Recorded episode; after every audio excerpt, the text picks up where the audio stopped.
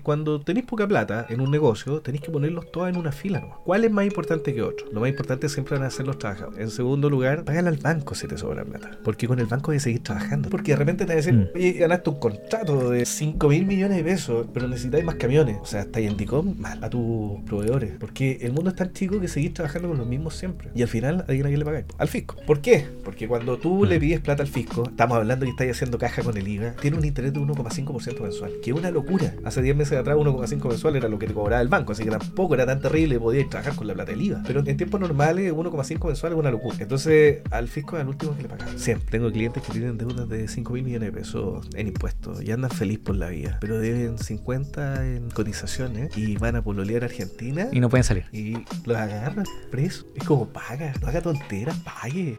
Bienvenidos al podcast de Nico Orellana, que desde hoy se llamará el Webprendedor Este cambio es porque creo que esto es más grande que simplemente yo entrevistando a mis ídolos. La oportunidad de vivir de lo que amamos usando la tecnología y los medios es mucho más grande. Y en este programa, en este show, les quiero contar quiénes son los más bacanes haciéndolo, cuáles son las herramientas que usan y cómo ustedes también pueden lograrlo. Llevo 26 invitados que ya lo hacen, estoy seguro que ustedes también. Mi invitado de hoy es Iván González, abogado experto en impuestos que con cientos de miles de seguidores en TikTok, Instagram, ha logrado nivelar la cancha entre el fisco y los emprendedores. Conversamos de su carrera, cómo un abogado se convierte en influencer y por supuesto, cómo pagar tus deudas cuando estás hasta el cuello. Pero antes quiero agradecer a nuestro auspiciador Flycrew. Si quieres convertir tu conocimiento en tu mayor fuente de ingresos, en Flycrew te podemos ayudar. Vende sesiones, cursos, comunidades privadas y mucho más. Entra a flycrew.com y empieza a vivir de lo que realmente amas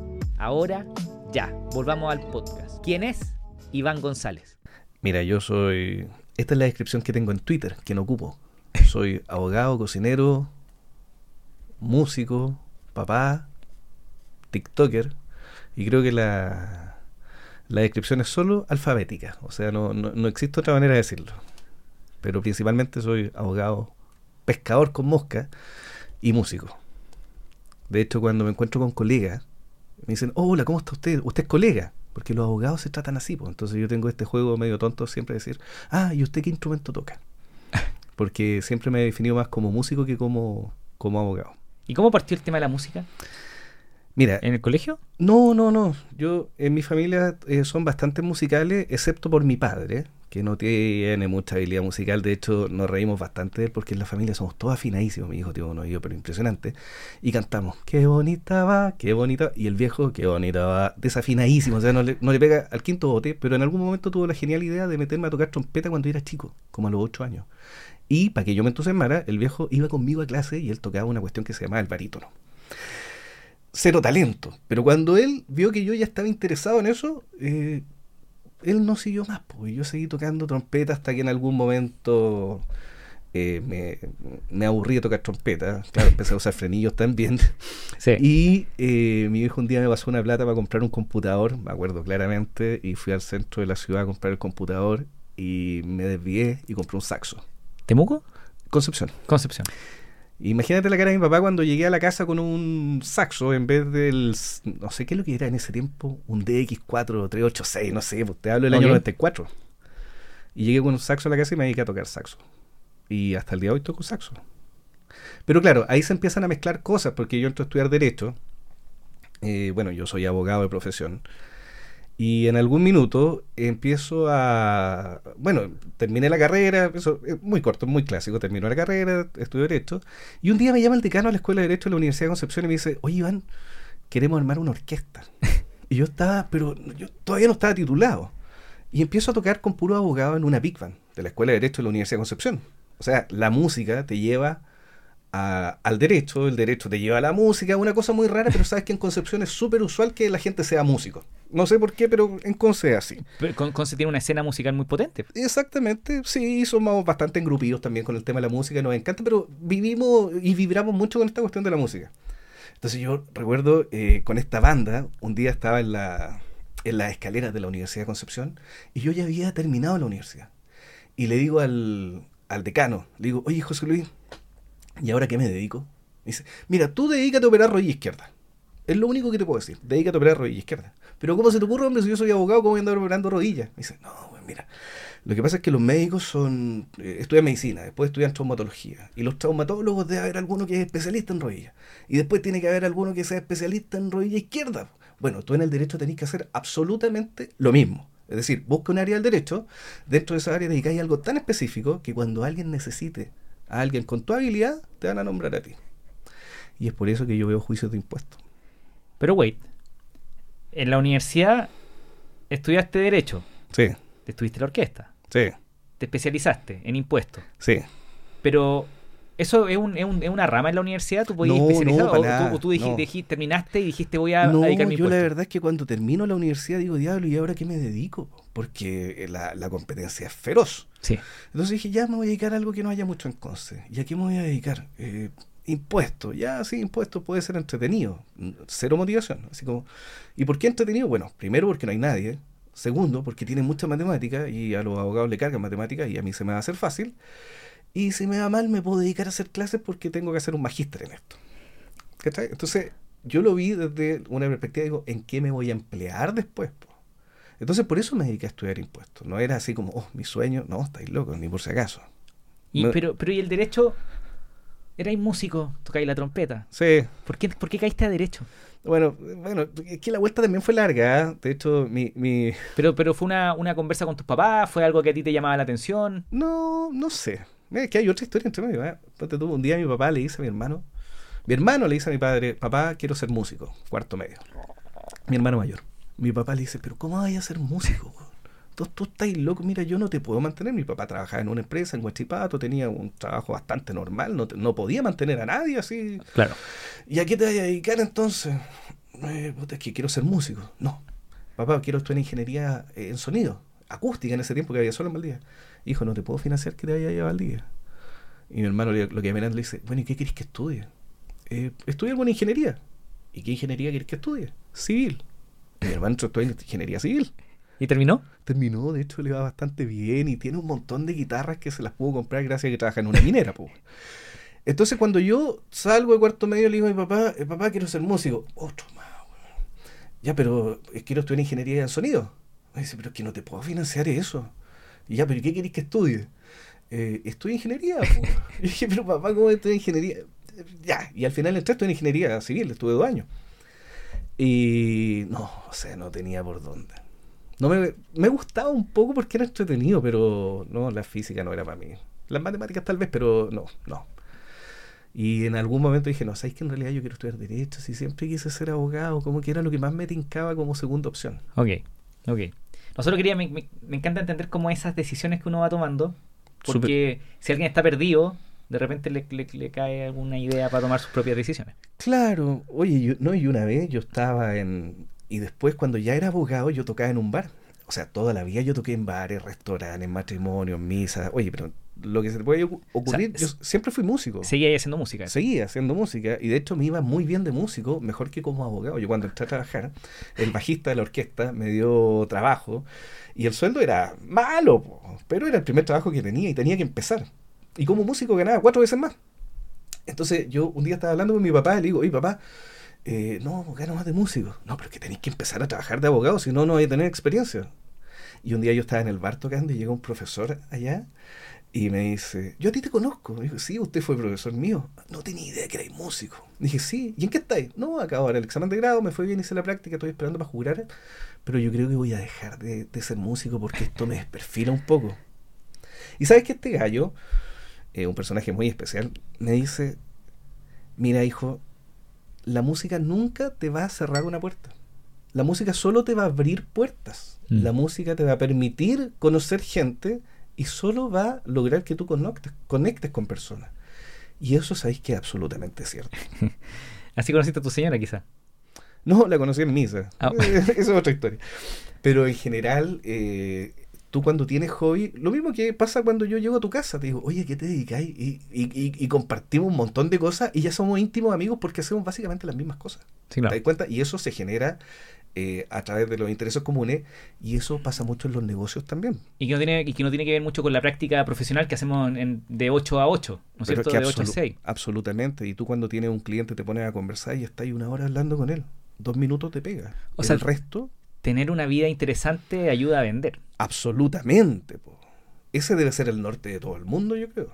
Oye, espérate un poquito, vida, vida interesante. Lo que pasa es que eso yo creo que lo pondríamos al final. Pero déjame seguir un poquito. Entonces, ok, música, juraste como abogado, te dedicaste a, la- a los impuestos y entraste a trabajar eh, inmediatamente a, a la tesorería. Eh, sí, básicamente pasó muy poco tiempo. Yo fue uno de mis primeros trabajos. Yo entré a trabajar a la tesorería. ¿Y cómo, cómo, cómo es para un cabro, porque tú tienes que 26 años? 27, tal 27, vez. en- entrar a trabajar al, al aparato público. Maravilloso, po. era maravilloso. Imagínate, la gente era muy simpática, los compañeros de trabajo eran muy simpáticos. La tesorería paga muy bien, Servicio de Impuestos Internos paga muy bien a sus trabajadores.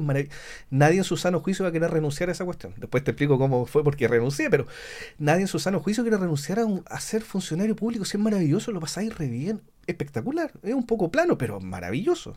Y conocí, a- conocí gente muy simpática. Yo tuve un mentor ahí. Ten- tenía dos, unos viejitos, don Pedro y don Sergio. Y don Sergio tenía una frase, o sea, eh, tenía frases muy buenas.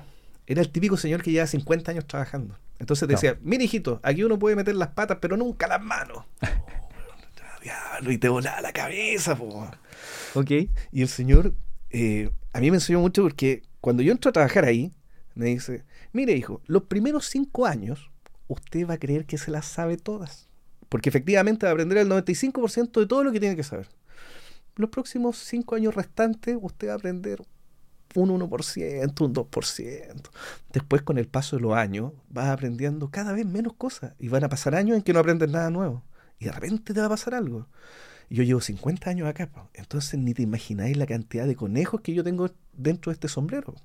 Y efectivamente, yo cuando tenía alguna duda, llamaba a este señor o a don Bernardo, que era un abogado que llevaba la misma cantidad de años, y le decía, don Bernardo, tengo este problema, don Sergio, tengo este problema. Dice, "Ah, mire, hijo, a mí eso me pasó una vez el año 97 y otra vez el 2011. ¿Cachai? Y tú decís, diablos. O sea, como la experiencia que hay ahí acumulada en el servicio público Mm. eh, te ayuda mucho. po. Porque en el, el- en el mundo privado alguien va haciendo negocio y va durando un tiempo en cada trabajo. Pero Claro. acá tenéis gente que tiene 50 Claro, años, que de 40 carrera. años, expertos. Don Sergio se entró a trabajar a los 17 y se jubiló a los 68 años. Una locura. ¿Y qué, y qué fue lo que, lo que, lo que tú decís? ¿Algún aprendizaje adentro que, que podáis transmitir? Que te, ¿Algo que te haya volado la cabeza estando trabajando adentro de este aparato público? Mira, lo que más. Yo entré con una. Bueno, yo entré con algo súper específico. ¿ah? Yo sabía que la única manera que tenía de aprender algo era a través del volumen. O sea, la posibilidad de que un cabro de 27 años, de 28 años, vea juicios de impuestos es nula, porque nadie en su sano juicio le va a pasar un juicio de impuestos a un cabro de 28 años, Desde el lado privado. desde el lado privado. Ok. Entonces a mí, cuando yo entro, yo ya venía con esta idea de que tenía que aprender a, a operar rodilla izquierda y sabía Mm. que hasta los 40 años yo tenía que aprender un oficio, porque después de los 40 años vienen los juicios interesantes. Nadie le pasa un juicio a un cabro. Entiendo. Entonces, para mí, cuando tú me dices, ¿qué fue lo que más te voló la cabeza? Yo entré con la idea de que tenía que aprender mucho, mucho, mucho, porque yo siempre supe que a los 40 iba a renunciar. Ok. Sie- sie- siempre lo supe, o sea, o tal vez no cuando estaba dentro, estaba tan entusiasmado que quería seguir ahí, pero uno sabe que siendo abogado de los 30 a los 40 años, no te preocupes de ganar plata, no te preocupes de, de nada, lo único que preocupa, preocúpate de aprender cosas, porque lo bueno viene después, ¿Y, que al principio es rudo. y Bernardo se llamaba el señor? Don Sergio y Don Bernardo. Don Sergio. Don Sergio tenía razón. En los primeros cinco años aprendiste el 95% de todo lo... Sí, pues, no, sí, verdad, claro, pues era impresionante. O sea, los primeros años, en, en lo que sea que hagas, te vas a aprender muchas cosas en los primeros años y después cada día vas aprendiendo menos cosas. Ahora, esas menos cosas son las que más lucas valen. ¿Y cómo? Correcto. Porque él es Sí. especialista. Pero ¿cómo, Absoluto. cómo, cómo lidias tú con eso de, de, ok, ya te aprendiste todo? Es que yo no, nunca me aprendí todo. po. O sea, yo estoy lejísimo de haber aprendido siquiera. O sea, la, esos, yo tengo dos conejos eh, adentro del sombrero. Estos caballeros tenían 30. Entonces tú decís que en, en ese 5% de conocimiento que falta por conocer, que se saca con la experiencia, me imagino, están los mayores trucos. Los, que- Sí están los mayores trucos, pero siempre hay que pensar que esos trucos tampoco son tan caros de conseguir. El conocimiento siempre está un poco sobrevalorado. Es más- en- de- de- esto ya es de una perspectiva privada. Encontrar a alguien que sepa es barato. ok, Es mucho más caro encontrar un cliente. ok. Saber a alguien que sepa hacer algo muy bien, siempre vaya a encontrar gente que se dedica mucho al estudio y que conoce mucho cómo funciona. ¿Y, y qué es lo importante entonces? Si el conocimiento abunda, eh, en un negocio, tener clientes. Sin clientes no hay negocio. Entonces, ¿será la confianza? La confianza es lo más importante. Porque tú me decís, Nico, eh, efectivamente, yo quería ser abogado, trabajé, quería, me dediqué solo a aprender lo más que podía en el, ser- en el- en el servicio público, porque sabía que antes de los 40 años nadie me iba a pasar un, un juicio un, Un- algo interesante, algo claro. interesante. Porque no había con- la gente no confía en uno en los cabros más chicos. Claro, y porque cada cosa tiene su tiempo. Si uno quisiera hacer todo desde siempre y, y ponerle... Pero la cuestión no funciona así, pues hay cuestiones, hay ciertas reglas que son claras.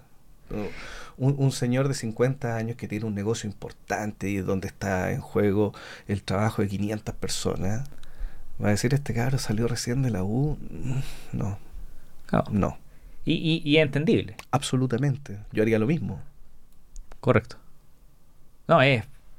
es- yo no sé, tengo hartos amigos que hacen juicios de ar- ar- arbitraje y cosas así y se buscan ex eh, Consejo de Defensa del Estado, Claro, eh, porque ahí ministros de Corte Suprema retirados. claro, ahí pesan las canas. po.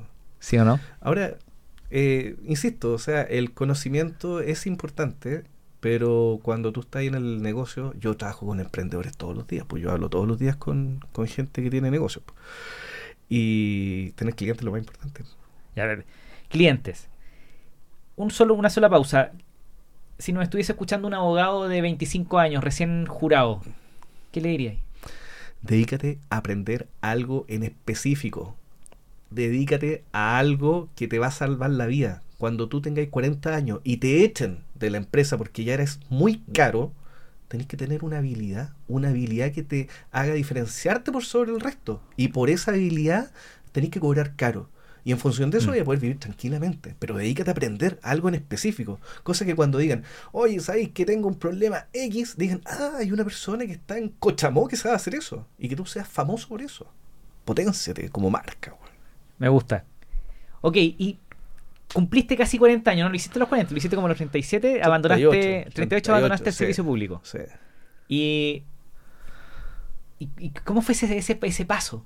Porque venís de esta comodidad de don Sergio, de los mentores, ¿no es cierto? Don, don Pedro, íbamos a almorzar todos los días con los viejitos, no lo pasábamos re bien, o sea, yo lo pasaba maravilloso, pero resulta que yo estoy casado y mi señora eh, eh, es médico y ella eh, es seca, pues, y es estructurada, ella es cirujano en la urgencia del hospital. Se dedica a, a operar gente y tú la llamás y- o, o- o te cuentan su día y ¿qué, ¿qué hiciste hoy? No, le tuve que cortar la pierna a alguien, no, tuve que abrir a alguien, le saqué tres balas y además trabajan quemados, entonces... Cirujana y de cirujano, urgencia. ci- Cirujano de urgencia. O sea, esa imagen que tú tienes de médico, eso, eso es ella.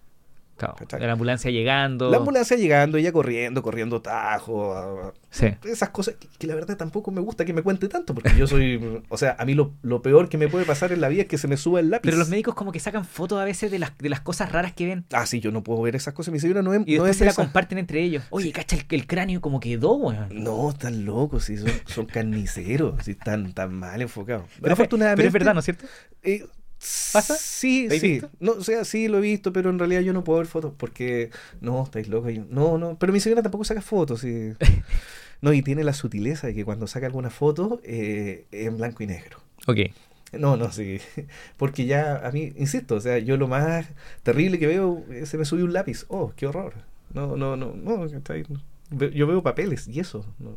Se me subió un lápiz, sí. Bueno, el hecho es que nosotros estábamos, eh, ella estaba de general de zona en un pueblo chico que se llama Pitufquén, muy bonito, eh, eh, y yo estaba trabajando en Temuco en la tesorería, y en algún minuto me dice, quiero hacer la beca.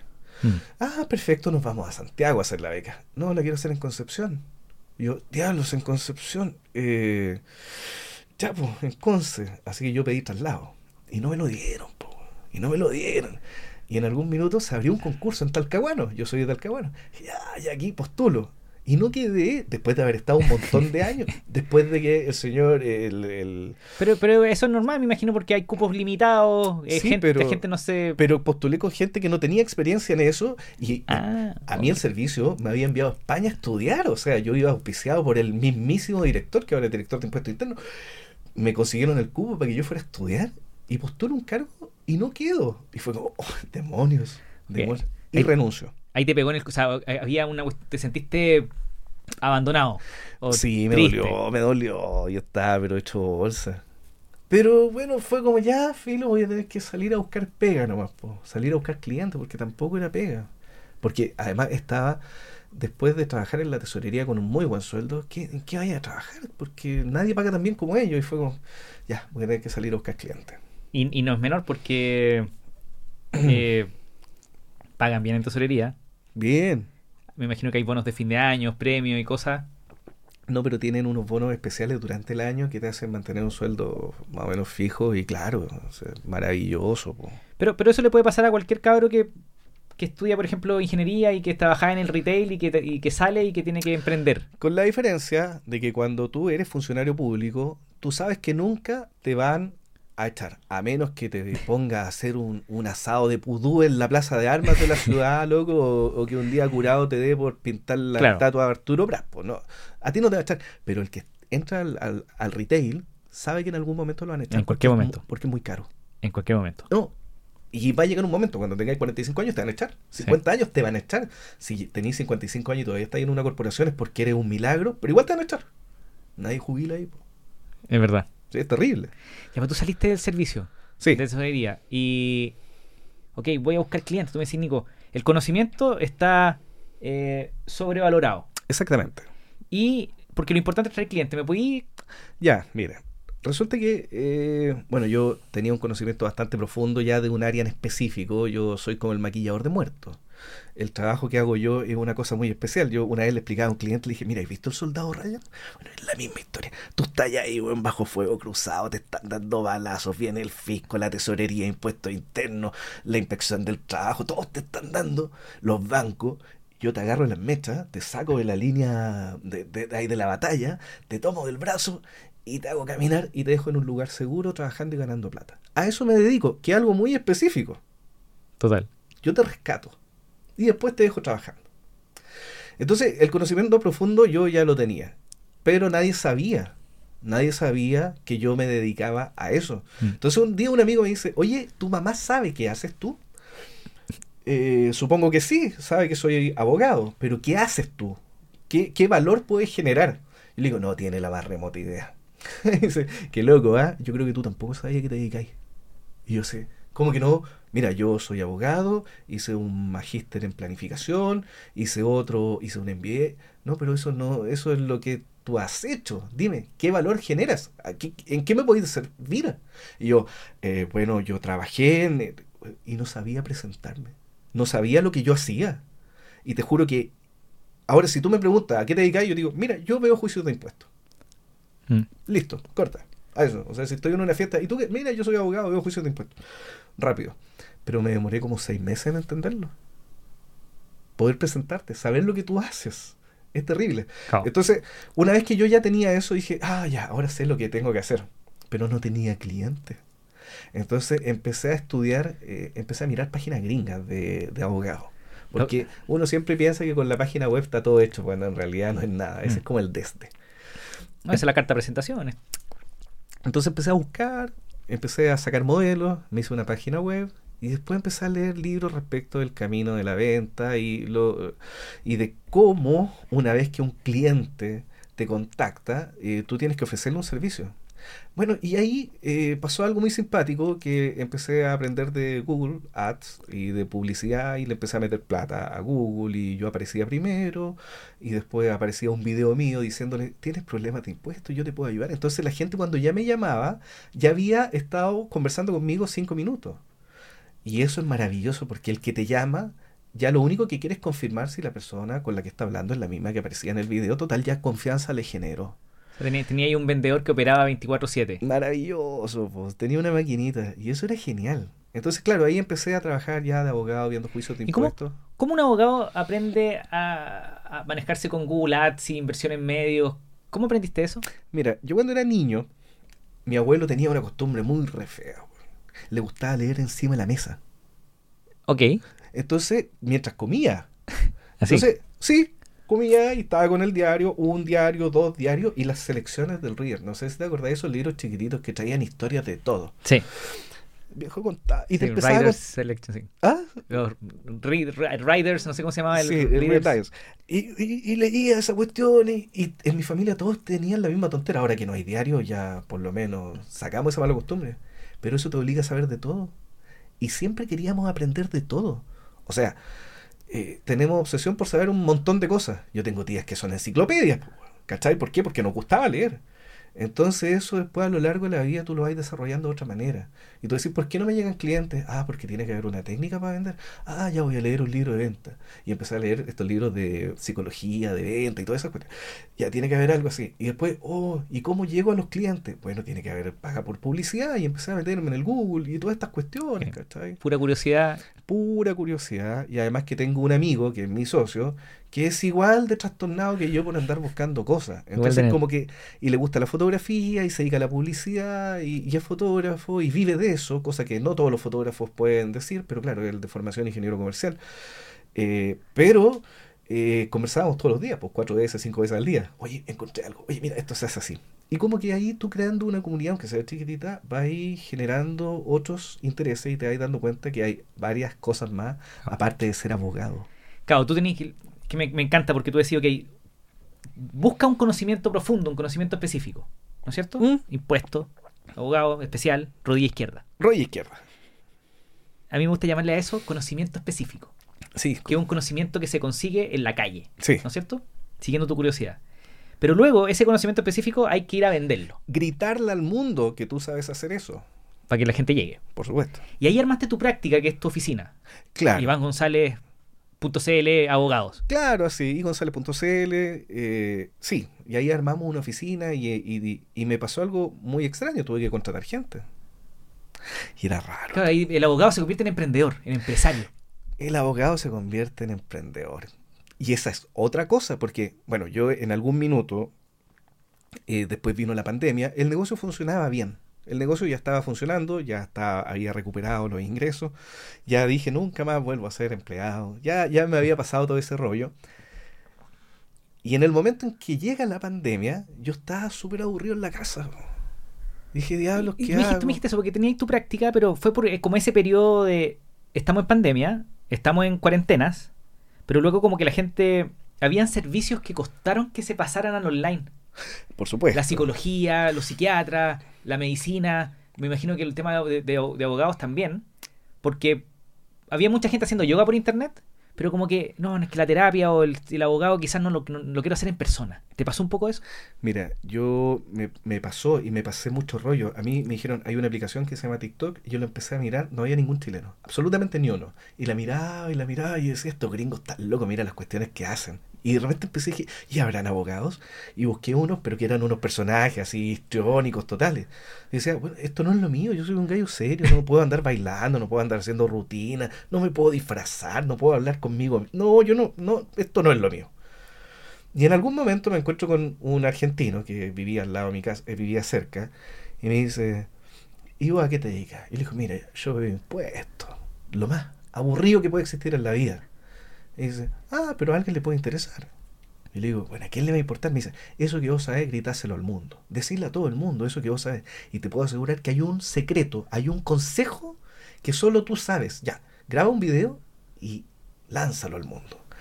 Agarro el teléfono y doy un consejo. Y es un consejo súper básico. Es como, si vayas a trabajar, nunca trabajéis con tu root de, de- de persona natural, siempre trabaja con un root de empresa, porque si te van a embargar algo, lo único que pueden embargar es la empresa y no el root de Sí. persona natural. Eso que lo sabemos todos. Subo el video, eh, 800.000 visitas en un día, no sé, 600.000, 40.000 seguidores en un día, un millón de visitas al otro día. Era una locura. Y para, en, en TikTok no había nadie. Pero había mucha gente mirando, pero nadie creando contenido. El único que estaba el Pancho Ackerman. Eh, y, y fue como, ¿qué diablos? O sea, esto, esto me superó. Claro, solo, solo una pausa. Que Sí, efectivamente en TikTok 2020-2021 había muchísima gente generando contenido, pero había poca, poco contenido eh, que yo llamo como contenido educacional de valor. Claro. Había mucho entretenimiento. Mucha coreografía. Eh, y tú llegaste y no había nadie, explotaste en un día. Pero fue en la primera publicación. En la primera publicación. En la primera publicación. Entonces yo estaba con un vecino, con Ricardo, en la, en la plaza, porque pandemia y vivíamos en un condominio como, sí. como donde vives tú. Y estábamos en la placita del condominio jugando con los niños en el columpio. Le digo, mira, acabo de subir un video. O sea, vamos a subir un video. Al ratito después le dije, oye, mira, me pusieron un me gusta, tengo un corazoncito. Me lo encontré a las 2, 3 horas después. Le dije, loco, eh, no, no lo vaya a creer. De- tiene 100.000 Visualizaciones. visualizaciones y muchos me gusta. Y era muy raro. Y claro, y en ese tiempo había otra, eh, una, una señorita, que era la Nitza, que se dedica a- al tema de marketing digital, y ella también estaba en esta cuestión. Y yo me meto un live de ella, que más encima hacía live, una cosa muy rara, Mm. y le cuento historia, le digo, oye, ¿sabes qué? Yo subí un video y no me atrevo a hacer el segundo. Porque no sé de qué hablar. ¿Y Porque cuánto- ahí, ahí empieza el impostor, pues. ¿Cuánto pasó del primer video al segundo? Un, un mes. Ah, pero solamente para poner en contexto, po. yo ya, ya lo dije ya en la presentación, pero hoy día tenéis que como 270 mil seguidores en En TikTok, TikTok, sí. y como 70 y como 80 mil en Instagram. Sí. Instagram yo era algo que no pescaba. Vine a pescar recién a finales de mayo. De este sí, año. sí, sí. O No. sea, no, no, no, no- nunca lo miré Instagram. De hecho, los niños son sabios. Yo le digo a, a mi hijo, eh, eh, ¿tú sabes lo que es Instagram? Y me dice, sí, eso que ocupan los viejitos. Un niño. Entonces yo digo esto en el curso y le digo, no, si la, la señora ocupa en Instagram. Pero fantástico. Porque en realidad los niños usan TikTok y ven TikTok, los niños usan YouTube a todo esto. Pero eh, existe una cuestión de que, claro, Instagram era demasiado perfecto, era todo tan hermoso en Instagram. Sí. Antes tú querías subir algo y tenía que ser hermoso, o sea, tenía que tener un encuadre hermoso, una gráfica hermosa. En cambio, TikTok no, en TikTok hay una señora que un día Sí. se sienta a comer un plato de prietas con papas cocidas y tiene un millón de visualizaciones, dos millones, la tía Martuca, y la contrata Pepsi para que salga en una publicidad Pepsi. Es decir, TikTok privilegiaba lo auténtico. Claro. Instagram no. Instagram lo vine a pescar yo recién en el momento en que Instagram es lo más parecido que hay a TikTok. Es decir, tú subes un video hablando, contando una historia y la gente ve si conecta o no conecta contigo. Y más encima esos algoritmos son bien, son bien, son bien crueles. po. Mira, déjame, déjame- Dale. Lo que pasa es que por el, por el público que estáis atacando tú, que es gente que tiene problemas de impuestos, que es gente que ya Sí. no, no son cabros chicos, ¿no es cierto? No. Eh, yo lo estoy probando, todavía no parto, pero Facebook Reels. Sí. Yo sé que cuando tú publicas un video en Instagram, tú le decís, muéstralo también en Facebook. Y eso a veces se viraliza en Facebook, pero no capitalizáis mucho cuando se, se va en Facebook un video de Instagram. Claro. Pero si tú tenés tu propia cuenta de Facebook, Sí. Una cuenta, una página y con, que, publica Reels y empezáis a subir tu- tus Reels, eh, empezáis a capitalizar mejor. Así que Facebook Reels. Facebook Reels. Además que hay una cuestión. Yo tengo clientes que tienen. Bueno, yo cuando empecé en esto hice un Excel con todos los clientes. Entonces le ponía la edad, nivel de estudio, ubicación. O sea, todo un tremendo perfil. Y cuando me faltaban datos los llamaba por teléfono. Y decía, oye, tú, eh, ¿hasta qué curso llegaste? ¿A qué te dedicáis? Tanto, tanto. Y saqué un personaje que es mi cliente ideal. po. Un hombre de 48, 50 años, estudio universitario incompleto, emprendedor, eh, que le gusta la F-150. eh, entonces, eh, en función de eso, dirigíamos los dardos de publicidad. Y si tú ves las estadísticas que tengo yo, es una cosa muy extraña porque yo tengo seguidores en un 80% hombres, la mayoría mayor de 40. Una cosa muy especial, y algunos cabros más chicos me siguen, pero Claro. en general yo tengo un público muy específico y son emprendedores casi todos. Es decir, ¿por qué? Porque yo no hablo de familia, no hablo de nada que no tenga que ver con emprendimiento, negocio y Hmm. información que alguien que tiene un negocio. O sea, todos mis clientes tributan en primera categoría. O deberían, porque necesitan formalizarse. No, es que hablando, estáis hablando de algo que la gente que pueda escuchar, no sé si lo, le puso atención, por favor pongan atención. Tú lo que hiciste fue crear un avatar, Un avatar, un, un, un, un avatar de tu cliente ideal, exactamente. para saber a quién le vaya a hablar. Exactamente. Eso es súper importante. Y a él le hago los videos. ¿Cómo se ¿A llama? ¿Tiene nombre? No, no, no, no le he puesto nombre. No, pero Don Avi. no, co- como Lincoln. No, no, no le he puesto nombre, pero sí, hay que crear un avatar. O sea que ha- hay veces que en el mundo del emprendimiento como que nos ponemos muy, muy laderos que decimos como no, tu cliente objetivo, cliente ideal, como que le ponemos mucho color y no. Es imaginarse simplemente a la persona que te va a comprar. Y ponle nombre, ponle edad, ponle cuántos hijos tiene, que, cómo habla, dónde vive, para que... Todos los datos que necesites tú los tienes que ingresar y transformar y le hablas a él. Y más importante que hablarle a él, sabes a quién no le quieres hablar. O sea, tú, tú, tú dices, ¿sabes qué? Yo no voy a hablar de juicios de familia porque no es mi público, así que no lo haces. El tema es que en las redes sociales el, el ego es tan fuerte que tú te ponías a hablar de todo para conseguir más likes y más seguidores, pero eh, no es el camino, encuentro yo. O sea, mi nicho es un nicho que ya lo quisiera cualquiera. Total. Porque es Totalmente muy específico, es súper específico. Emprendedores. Yo, yo creo.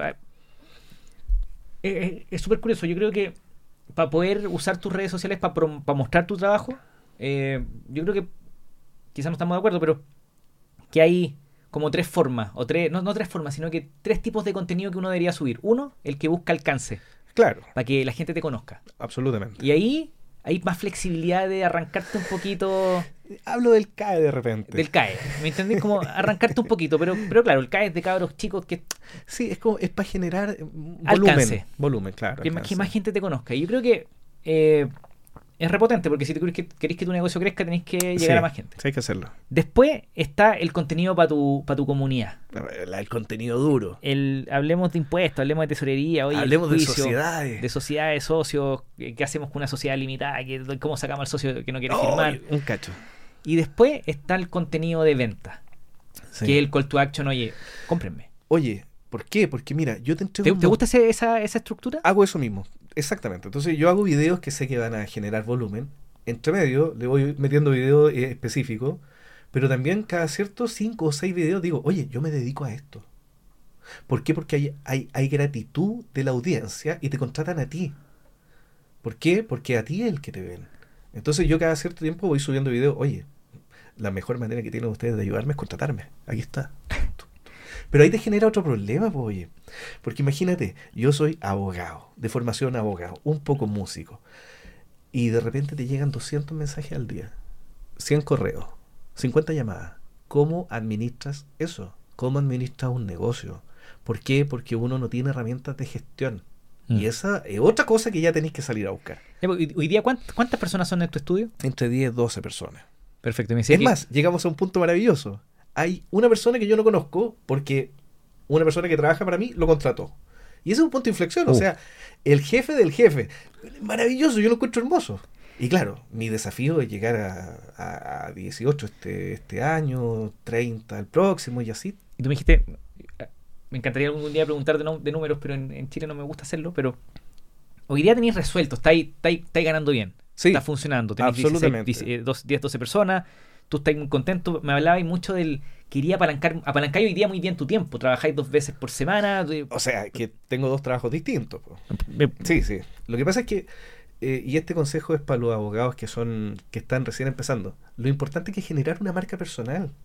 O sea, tiene que haber alguien especialista en patente de invención en alemán. No sé, por decir algo. Tiene que haber alguien que sea especialista en algo de minería. Pero nadie sabe que él es el especialista. Es como grítale al mundo que tú eres.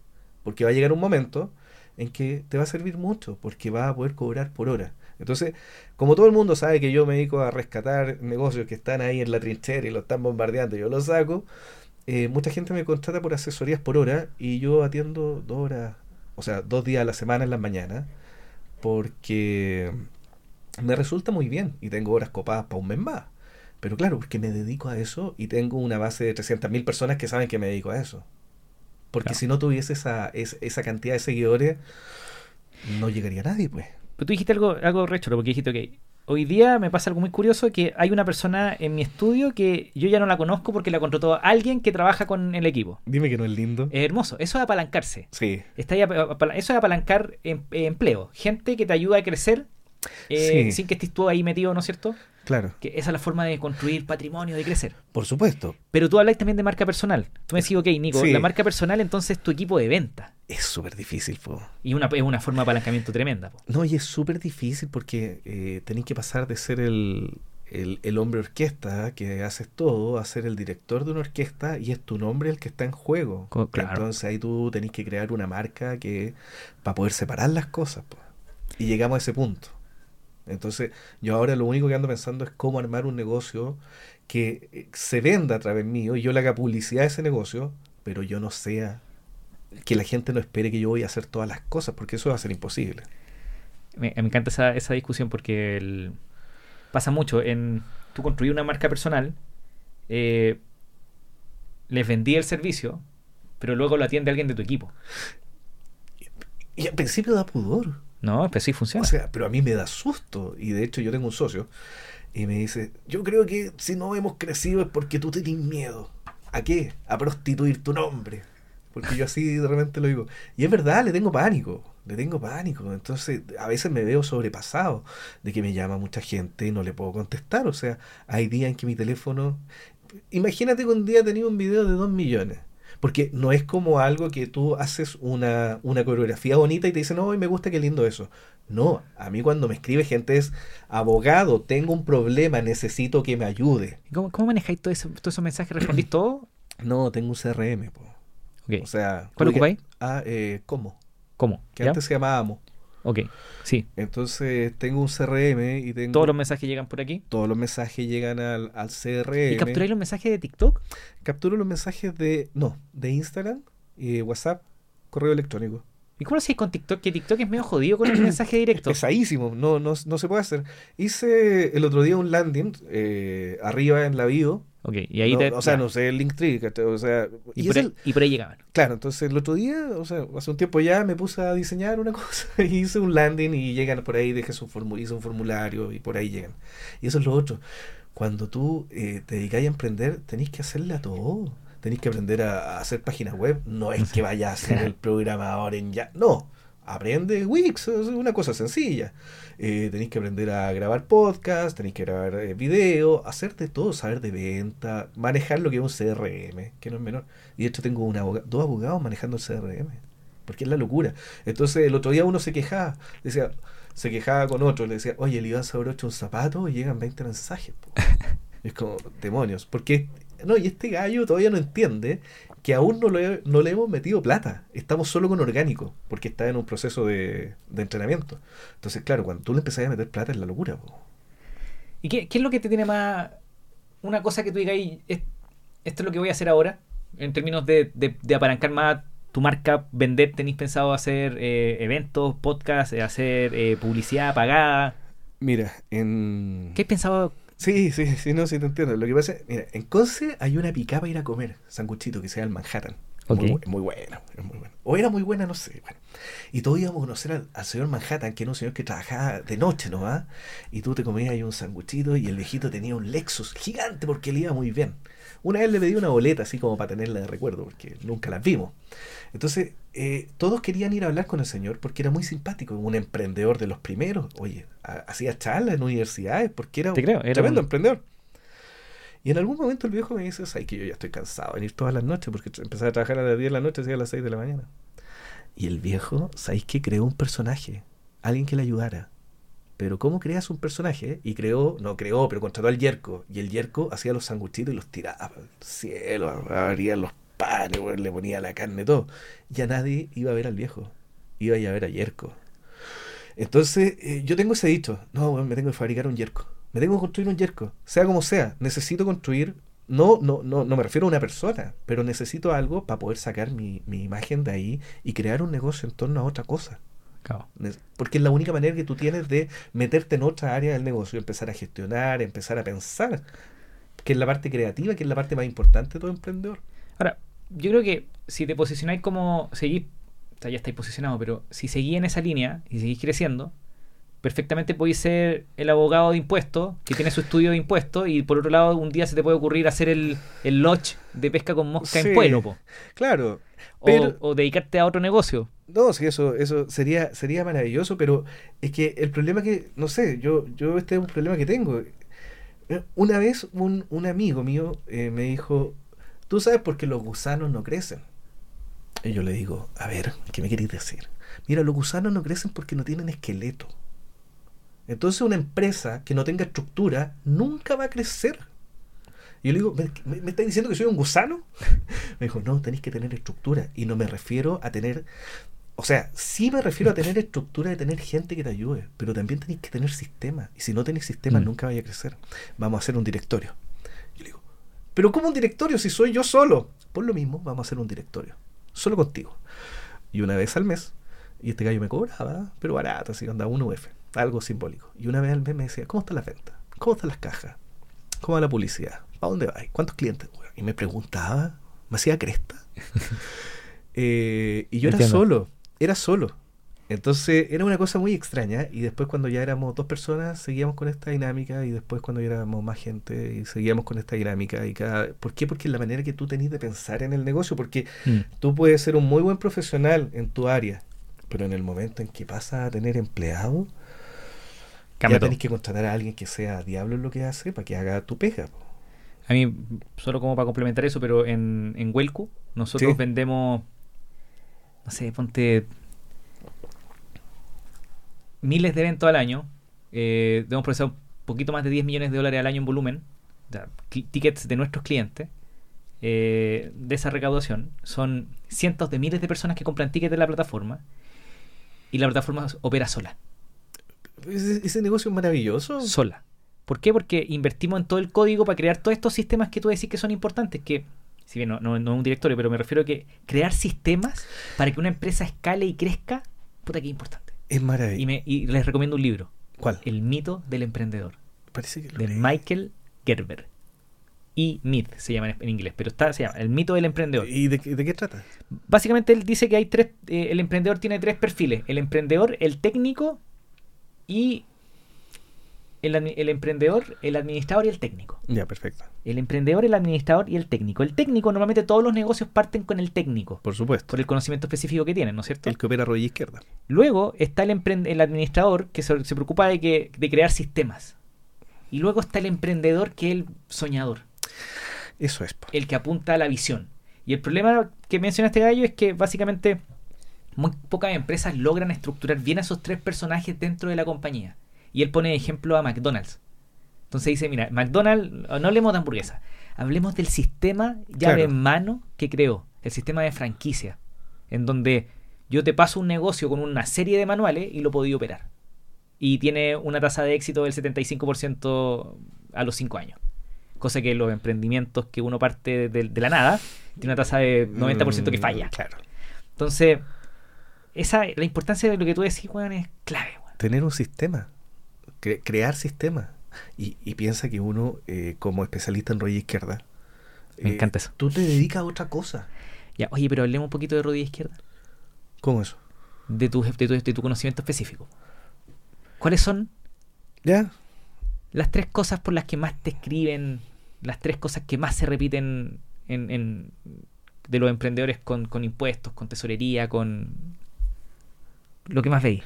Mira, a mí me llama una persona, eh, Don Avi, que es una persona que no puede dormir tranquilo en las noches porque cree que le van a ir a quitar todo.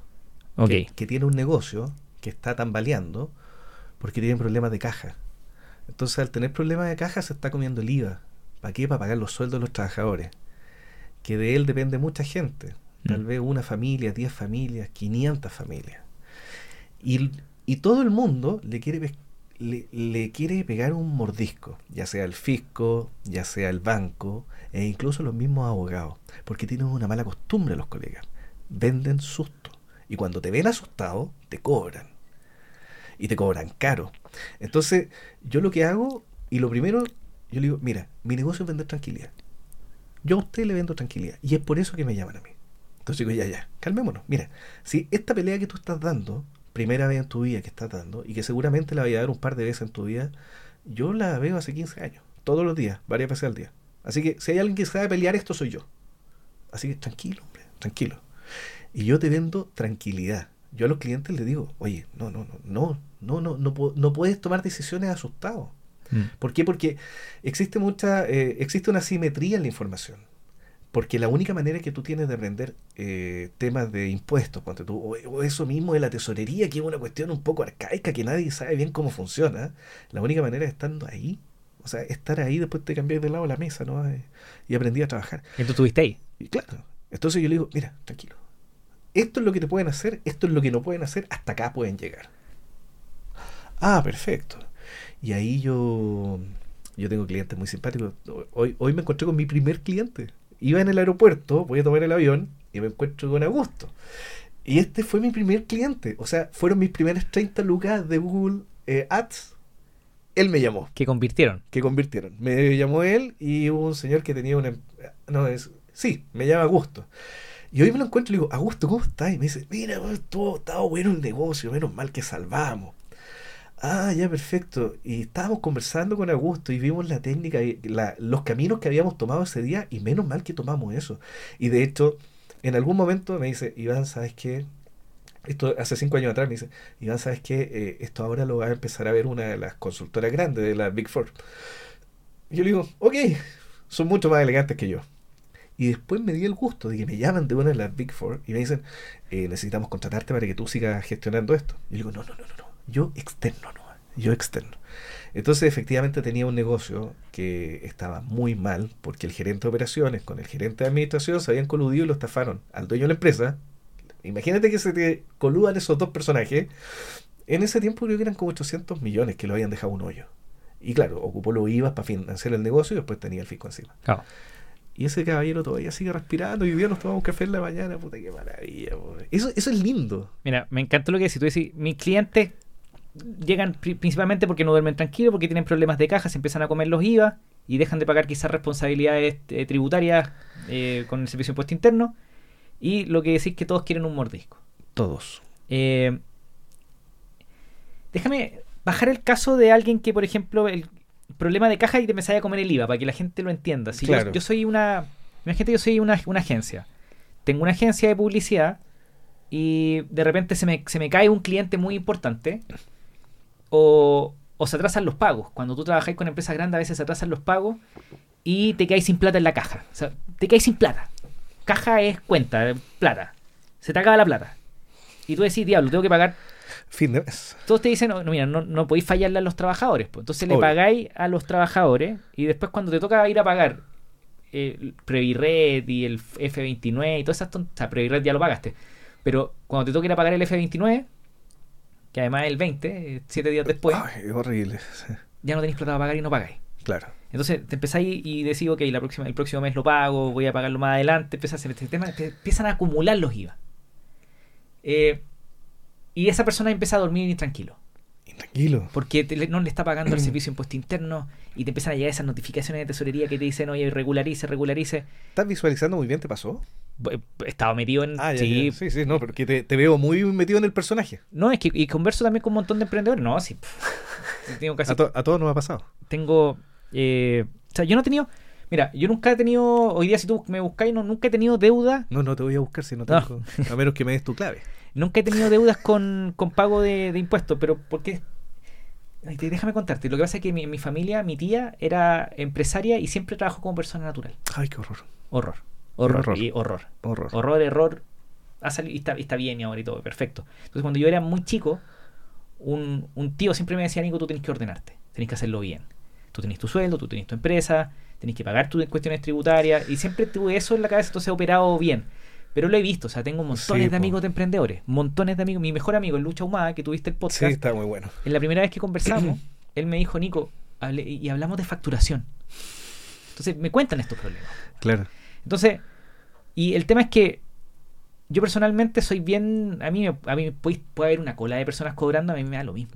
Es que eh, lo de la cola es muy gráfico porque cuando tenéis poca plata en un negocio, tenéis que ponerlos todos en una fila nomás. Exacto. En una fila. ¿Cuál es más importante que otro?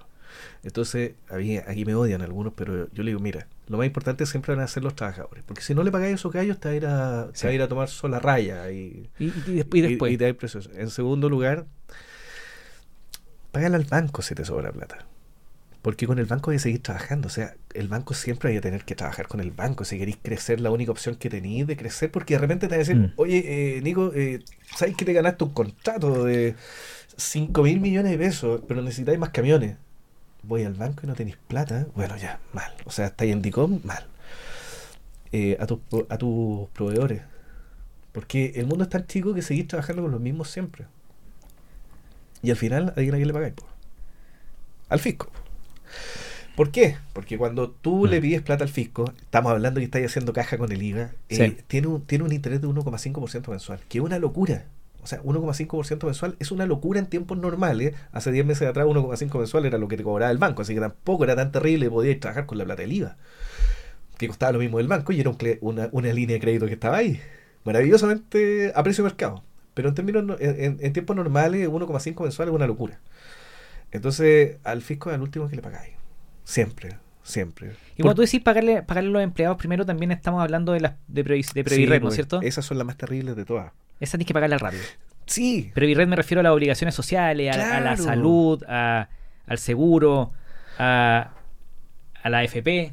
Oye, si tengo clientes que tienen deudas de 5 mil millones de pesos en impuestos y andan feliz por la vida, pero deben 50 en cotizaciones y van a pololear a Argentina Y no pueden salir. y, y, no, y lo agarran, Sí. lo agarran preso. Es como paga, no haga tonteras, pague. Pero el, el- cuando, ya, ok, tenía una, una deuda de cotizaciones y te vayas a Argentina, en el aeropuerto te, te, te- te invitan a pagar, no te toman detenido, ¿sí? Se toman detenidos si que hay, bueno, hay orden de arraigo, pero si tenía una orden de arresto, vamos, y pague, solucionelo. Porque digo, claro, porque no pagáis cotizaciones, te ponen una orden de arraigo, pero no una orden de arresto. También las dos, elige. ¿Son las dos? Sí, pues en el menú hay un montón de. En el menú hay un montón de procedimientos que te pueden hacer la vida un poco compleja siendo emprendedor. Ok, tenéis deuda, lo primero paga a los empleados, paga Previrred. Sí, siempre. Inmediato. Siempre. Y eso como podáis. Sí, ¿cómo Vende, podáis, vende el auto y págalo. Claro, y además que existe una cuestión de que los abogados son bien especiales, porque los abogados lo único que les importa es que no, pero lo vamos a llevar a juicio y... No es importante eso, o sea, los juicios, tú tenías un negocio y te llevan a juicio dos años, te matan el negocio, tú necesitas liquidez, necesitas flujo, necesitas tranquilidad para poder trabajar, porque uno de los grandes problemas de la gente que tiene deuda, de los emprendedores con deuda, es que sacan la cabeza de lo El importante que ir a buscar clientes, que es pensar en nuevas líneas de negocio y se preocupan en solucionar los problemas del día a día. Y esa cuestión mata a cualquiera. Porque más encima estáis endeudados, más encima le estáis pagando a los Sí. tiburones del factoring, Sí. eh, porque en los bancos ya estáis perdiendo la, credi- la credibilidad y más encima estáis perdiendo lo importante que es hacer crecer tu negocio. Si es terrible el mundo de las deudas, Mm. es terrible. Y claro, y ahí viene el abogado que dice, no te preocupes si nos vamos a tirar a quiebra.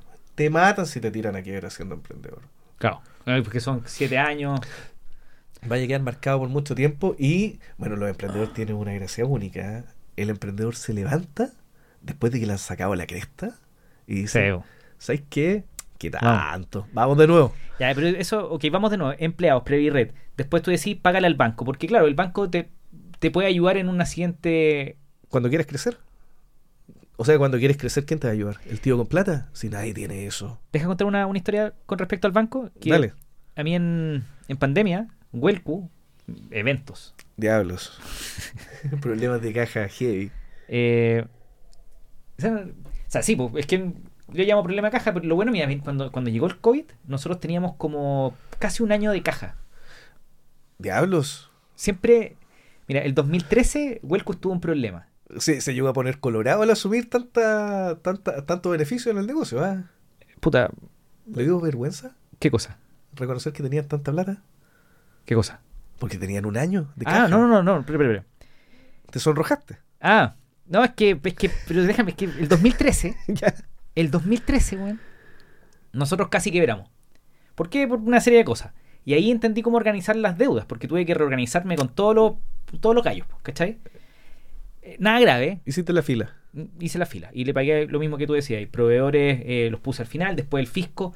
Al- yo diría que hice un cambio, que cambié los pagué proveedores al final. Ya. Que quizás me quieren matar, pero da lo mismo. Proveedores, porque mi abogado, el abogado le, le di a plata, le dije, ¿sabes qué? No te puedo pagar. No te puedo pagar, no. ¿Me entendí? Pero los proveedores, como al, al que me ayudaba a que el negocio funcionara, a ellos estaban todos pagados. Claro. Pero me quedé con la idea de que eso nunca me- más me podía pasar. Entonces dije, ¿sabéis qué? Tengo que armar una caja. Y me acuerdo que un amigo, que es eh, los chicos de Arc Daily, eh, son emprendedores en Endeavor, vendieron la empresa y no están en la operación parece, pero eh, él me dice, Nico, tú tienes que tener un año de caja. Y cuando yo no tengo un año de caja, me pongo nervioso. Entonces me quedé rayado con esa idea. Entonces cuando llegó COVID, de hecho cuando llegó el estallido social, nosotros ya veníamos con un año. Ah, pero qué bueno. Y cuando llegó COVID ya teníamos un año. Pero llegó COVID y yo dije, esta cuestión pasamos de tener 500 eventos a la venta a uno.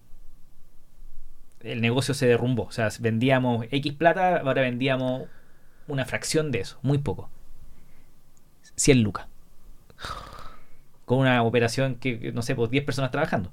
Entonces, eh, primero fuimos a ver todos los subsidios que habían, todos los beneficios Sí, los FOGAP y todas esas cosas. todo. Pero hubo uno que al fines del 2020 ya se me estaba acabando la caja, marzo a noviembre, diciembre. Entonces yo- se me estaba acabando la caja y yo, diablos, ¿qué hago? obviamente meter clientes, nos reinventamos, trajimos Sí, más negocios.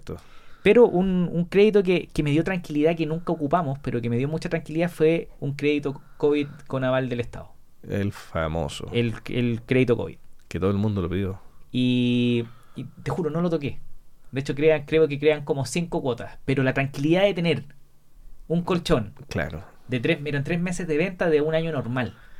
Era, era buena plata. Oye, yo no sé si eso que tú me estás contando es la normalidad de los emprendimientos, porque comprenderás que si uno es médico de urgencia está acostumbrado a ver gente valía. Eh, entonces yo estoy acostumbrado a ver empresas, pero sí al, al borde de- No. del suicidio todo. Lo que pasa es que nosotros, si bien nosotros somos, mi empresa son startups que Claro. tienen inversionistas.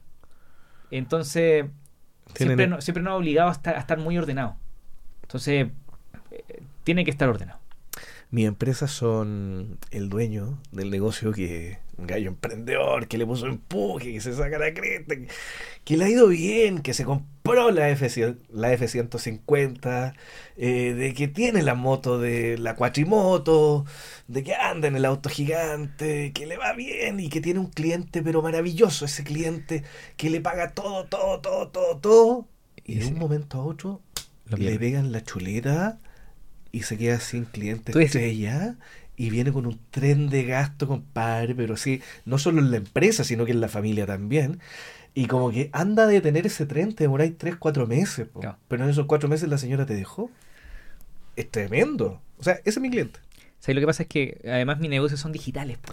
Entonces tengo poco activo, poco, poca, poca cola. Poca cola, claro. No, imagínate la gente que tiene eh, movimientos de tierra. Entonces, ¿sabes qué? Vamos a trabajar y le vamos a trabajar a una empresa súper respetable. No, compadre, esta es una garantía de que nos va a ir bien. ¿Cuántos meses vamos a trabajar ahí? Eh, No, mira. ¿Y, te- y a los cuántos me van a pagar? A los 90 días. Perfecto, ya. ¿Y cuántas máquinas necesitamos? 10. Chuta, yo tengo dos. Ya arrendémoslas nomás y total, claro, Vicuña nos va a pagar. Hasta que, claro, Vicuña no paga. Y claro, Vicuña nos pagó 3 meses, 8 máquinas, 600 palos. Y ahí quedaste. ¿Qué así? O sea, te matan. Entonces yo a todos los clientes le digo, oye, tu negocio es bueno, pero cada 7 años vaya a quebrar, cada 5 años vaya a quebrar. Eh, no vamos a ir por otro lado, pero yo, yo lo voy a llevar, pero pasa mucho en la industria forestal, en la industria minera, en la industria donde hay grandes eh, contratistas que los contratistas los llaman y les dicen, oye, nosotros no podemos, somos, somos Codelco, por ejemplo, somos Codelco, no podemos comprar 40 camionetas, las puedes comprar tú y te las arrendamos. Eh, y el problema es que fallan de pa- no pagan. po. Entonces le ponen a estos contratistas que creen que es llegar y hacer el negocio, se meten un montón de carga de deuda, ¿no es cierto? Esta, Claro. esta cola que hablábamos. Y de repente cortan el contrato y que hay votado. No, y, y piensa en la cantidad de emprendedores que surgieron así debajo de todos lados estos últimos dos años, que era una locura. O sea, tú te ponías y a vender bolsas con aire y la gente te la compraba. No, yo soy emprendedor, güey. Todos eran emprendedores. Sí. Y resulta que ser emprendedor no es tan fácil. Pero extraordinariamente fácil fue los últimos años. Era, era grito y plata, entonces ahora están todos así como, ah, parece que era más difícil de lo que pensé. Gallos que, o sea, negocios imposibles que le fuera No. bien y crecieron como locos porque había mucha plata, la economía estaba ardiendo. Yo digo siempre, eh, el 2013 tenía 25 años. Puta que estoy viejo. Y, No, te, fu- y más, te- más y te fuiste, al- y te fuiste fui a a Alaska, weón. Y me fui a Alaska. Y te odio. Esa vez la pasé mal, era más chico. Me acuerdo sentado en una escalera, trabajaba con mi hermana que era gerente de operaciones y, y la carito siempre me como que buscaba respuestas en mí. Ya Nico, ¿qué vamos a hacer? Y yo era bueno para dar respuestas, como que Claro. sacaba conejo del sombrero Conejo. y se me habían acabado. Como, no sé qué hacer, weón. Así. Eh, y me puse muy ordenado. Entonces, yo, una recomendación a, lo- a lo- a los amigos emprendedores siempre les digo: organícense, armen estos sistemas que tú decís cuando la cosa esté bien. Cuando esté todo bien. No espería estar a- en el hoyo. Yo sé que es difícil. ¿Tú crees que es realista o, o- o yo soy medio nerd nomás? No, es que también viven al día. po. O sea, las empresas, claro, cuando uno piensa en empresas grandes, de gente muy ordenada, sí, está bien. Pero acá siempre tenéis que pensar que eh, son gallos emprendedores que tienen 10 trabajadores, 50 trabajadores, de repente le va 100 trabajadores y cuando crecen mucho no saben cómo manejar eso. Porque efectivamente le faltan eh, sistemas, le falta un Mm. gerente de finanzas, pero no son lo suficientemente grandes para contratar un gerente de finanzas. Claro, son como el típico patrón. Pero tampoco son tan chicos como para no tenerlo. Entonces tengo un- el gordo, un amigo mío, dice, no, ahí tú tenés que tener part-time todo, o sea, flexible, pero tenés que tener estructuras que te permitan administrar un negocio de manera Sí, claro. normal. Y además que hay muchos negocios familiares que funcionan bien, que el papá se sacó la cresta, pero tiene un hijo tonto, que va a cobrar todos los meses y cree que se las sabe todo y se manda a poner en barrasca. Y todos sabemos que el hijo es tonto. Entonces tú decís, ay, demonios, pero ¿cómo? ¿Cómo decir eso? Bueno, pero sí es verdad, po. Y, y, y un negocio que es muy bueno tiene que mantener como seis familias que no hacen nada. Claro. Y ahí tenía un gerente de administración que lucha contra esa familia que no, que no toma decisiones, que no hace nada, pero que todos los meses está puntualmente ahí cobrando su sueldo. Y que más encima creen que son muy buenos para los negocios. Eso yo lo veo a cada rato también, pues. Yo me acuerdo que muy chico conocía a Matías Segers. No sé si lo ubicáis. No.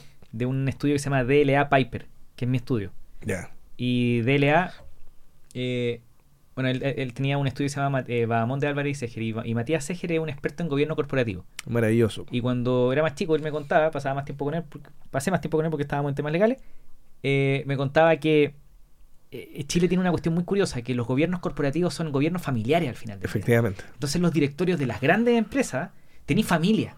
Entonces me decía, me siento, y claro, tengo que escuchar la pelea del, pero papá, pero ¿cómo hiciste esto, papá? Pasa, ¿no es cierto? Pasa mucho, pasa mucho. Y lo otro es que no hay, o sea, a- a- esas empresas tienen gobierno corporativo, pero la mayoría de las empresas no tienen nada, o sea, no tienen directorio, no tienen reuniones, nadie Sí, toma pues. decisiones, y tenéis de repente un gerente de operaciones que el hijo que está de gerente de operaciones, pero no sabéis si en realidad sirve, y lo ponen, y ahí te das cuenta que, pucha demonios, o sea, le den plata al fisco, le den plata al banco, le den plata a todo el mundo porque son desordenados, pero funcionan. Claro. Funcionan, funcionan. Y, y lo que sí yo veo mucho es que hay mucha, muchos emprendedores que son ultra mega talentosos. Ultra mega talentosos. Pero cometen errores básicos. po. Se buscan un solo un solo cliente y después eh, lo frena la máquina y el tren sigue de largo por encima de ellos. Bueno, eh, un solo cliente quiere decir que si vendo 100 millones al, al año, tengo un solo cliente, si pierdo ese cliente, se me cae toda la estructura. Lo Exactamente. importante es ver cómo diversificáis tu cartera de clientes para que ojalá tengáis... Por ejemplo, eso es lo que me gusta de Welcu. En Welcu nosotros tenemos miles de clientes que uno hace un eventito, otro evento, súper atomizado. Excelente. po. Entonces, que se caiga uno, se caiga otro, no nos duele tanto. Porque estamos atomizados. Una vez, eh, un, un cliente mío, un viejo muy pechuga, eh, llegó a la casa y, y cayó en desgracia, po, le estaba yendo mal.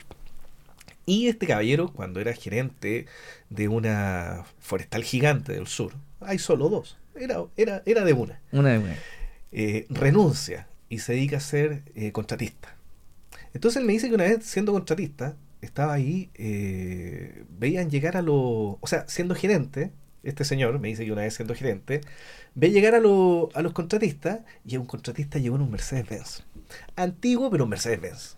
Y otro de los gerentes dice, mira el auto que anda este desgraciado, le estamos pagando mucha plata, po. Si le da para ganar, para tener un Mercedes-Benz es porque le estamos pagando mucha plata, weón. Apriétalo. Claro, ese contratista cometió un pecado capital, po, porque no, tú, si tú eres contratista de una empresa y, y tenías ese cliente nomás, no podías andar mostrándole al mundo lo bien que te va porque quiere decir que te están pagando mucho.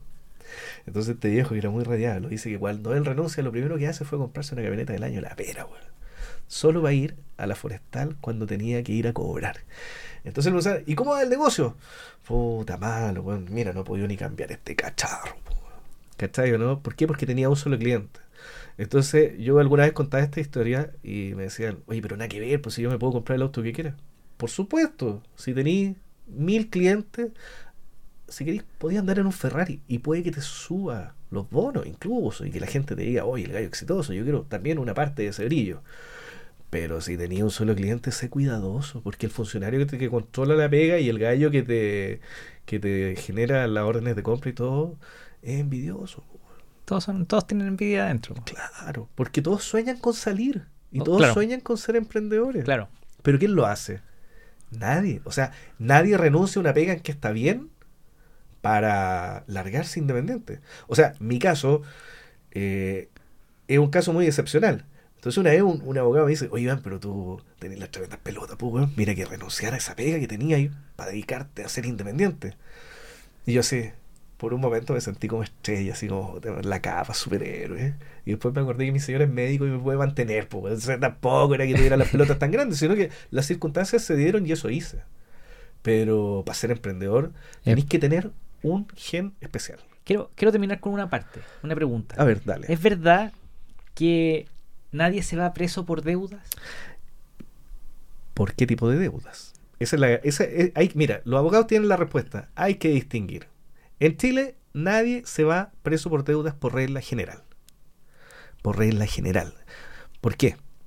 Porque si tú debes cotizaciones previsionales, te vas preso. Si debes la pensión de alimentos, eh, hay arresto nocturno, ya hay cosas así. Pero si tú le quedas debiendo plata al banco, le quedas debiendo plata al fisco, nadie se va preso. A pesar de que te llega una notificación que dice 15 días de arresto y esas cosas, pero en general eso no pasa. O sea, nadie se va preso por deuda. ¿Por qué? Porque firmamos el pacto de San José de Car- de Costa Rica que prohíbe la prisión por deuda y también fue la que sepultó los cheques. po. De hecho, los cheques ya no tienen ningún valor. ¿Por qué antes tenían valor? Porque la gente se iba preso si hacía un giro doloso. Ahora ya no. Claro, porque esa es la, esa es la diferencia. Porque si tú tenías una deuda de mala fe, en este caso doloso es el término, ¿no es cierto? Legal. Sí, Como hacer un cheque que sabéis que no tenéis plata, eh, por eso te podéis ir preso. no. ¿No? Ya, ya no. ¿Ya no? Ya no. Por eso los cheques ya no valen nada, po, porque no tienen Mm. ningún peso. O sea, no tienen ningún sustento. Tú podías hacer todos los chirimoyos, esos cheques que rebotan porque son de goma, y nadie se va preso. Yo es por eso que ya nadie recibe cheques. Obvio que no. po. Yo, eso, yo, he- yo he hecho cheques con firma disconforme. Ah, sí, el, el viejo truco. El viejo truco. El viejo truco. Oye, yo tengo una clienta, el otro día me dio mucha risa, tengo una cliente que le- te- tuvo un, un- un incremento patrimonial más o menos gigante, de un momento a otro recibió una tremenda herencia, entonces estábamos eh, cobrando los lo honorarios. Y la clienta, en un acto de absoluta, ¿cómo decirlo?, confianza y generosidad, me dice, ay, va, me da lata hacerte los cheques, y me tira la chequera, hazlos tú. Entonces yo hice los cheques, que eran varios chequecitos, y lo hice mis chequecitos, que no hacía cheques hace montones de años. Le dije, ya, fírmalo. Ni los miro, los firmo. Y después yo llego donde mi socio y le digo, eh, aquí están los cheques por los honorarios. Me dice, "Eh, es que son falsos, pues si esta letra es tuya. Y yo sí, bueno, lo que pasa es que me tenía confianza, pero claro, ahí generalmente uno no acepta cheques, pero claro, esta señora tiene un patrimonio importante y yo sé que esos cheques tienen fondos, pero en general los cheques no valen nada, Entiendo. nada. Eh, Iván, creo que pasamos por todo. Eh, ¿Hay alguna cosa que te gustaría contarle a la gente que nos pueda estar escuchando? ¿Algo que tenéis planeado? ¿Algo que estáis haciendo? ¿Por qué te deberíamos seguir? ¿En qué estáis? ¿Qué, qué queréis? ¿Qué- ¿Por qué la gente quiere conocer a Iván? Mira, yo hago videos, no hago tantos videos como debería hacer y como todo el mundo me dice que debo hacer. De hecho, subo un video a la semana. No, no, no, con suerte. Bacán. No, no, no subo tanto. Pero eh, yo lo que hago es emparejar un poco la cancha. Porque eh, en términos de emprendimiento siempre hay mucha simetría. Y todo el mundo te trata de sacar un mascón. Y los abogados te tratan de meter susto para que tú eh, le pagues. Y el fisco te trata de meter susto. ¿Qué te trata? Te mete susto para que tú también pagues. Entonces la gente no tiene idea que tiene derechos, que los contribuyentes tienen derechos. eh, que, que, que- que yo lo que trato de hacer es emparejar la cancha para que la información no, dea- no sea tan asimétrica. Entonces, yo eso hago, le digo a la gente, oye, no hagáis tonteras. Y lo otro es que se lo digo en términos no leguleyos, porque los abogados son tan aburridos, son tan lateros. O sea, hablan un idioma, yo hablo como idiota, yo hablo como idiota, como una canción. O sea, realmente los abogados hablan un idioma que quién les va a querer entender siquiera. Entonces, eso es lo que yo hago. Yo te doy datos buenos de cómo funciona el mundo del emprendimiento y te lo digo en chileno clásico, en chileno de la calle, chileno normal. Maravilloso. ¿Y dónde te encontramos? En TikTok, abogado Iván González, Instagram, abogado Iván González y en igonzález.cl. Fantástico. Iván, muchas gracias por estar hoy día conmigo. Muchas gracias a ti. Oye, de verdad lo pasamos muy bien, es muy entretenido. Tení- tenemos un montón de historias que contar, aparte que te gustan las mismas tonteras que me gustan a mí y te voy a odiar siempre porque ya te fuiste a Alaska. Nosotros bueno, hablamos media hora antes de entrar al podcast, así que, pero nada, que se repita. Sí, por a ver supuesto. si invitamos al Pancho Ackerman también para que... No, es muy simpático. Eso, Iván, Muchas gracias, señor. adiós. Si te gustó el episodio, por favor ayúdame que el mensaje de vivir de lo que amamos llegue a más personas. Compártelo con un amigo, déjame 5 estrellas en Spotify, suscríbete en YouTube, déjame un comentario o simplemente toma el link del episodio y compártelo en tu red social favorita. Muchas gracias a todo mi equipo que me ayuda a tener el tiempo para hacer este episodio. Muchas gracias a ustedes por escucharlo. Adiós.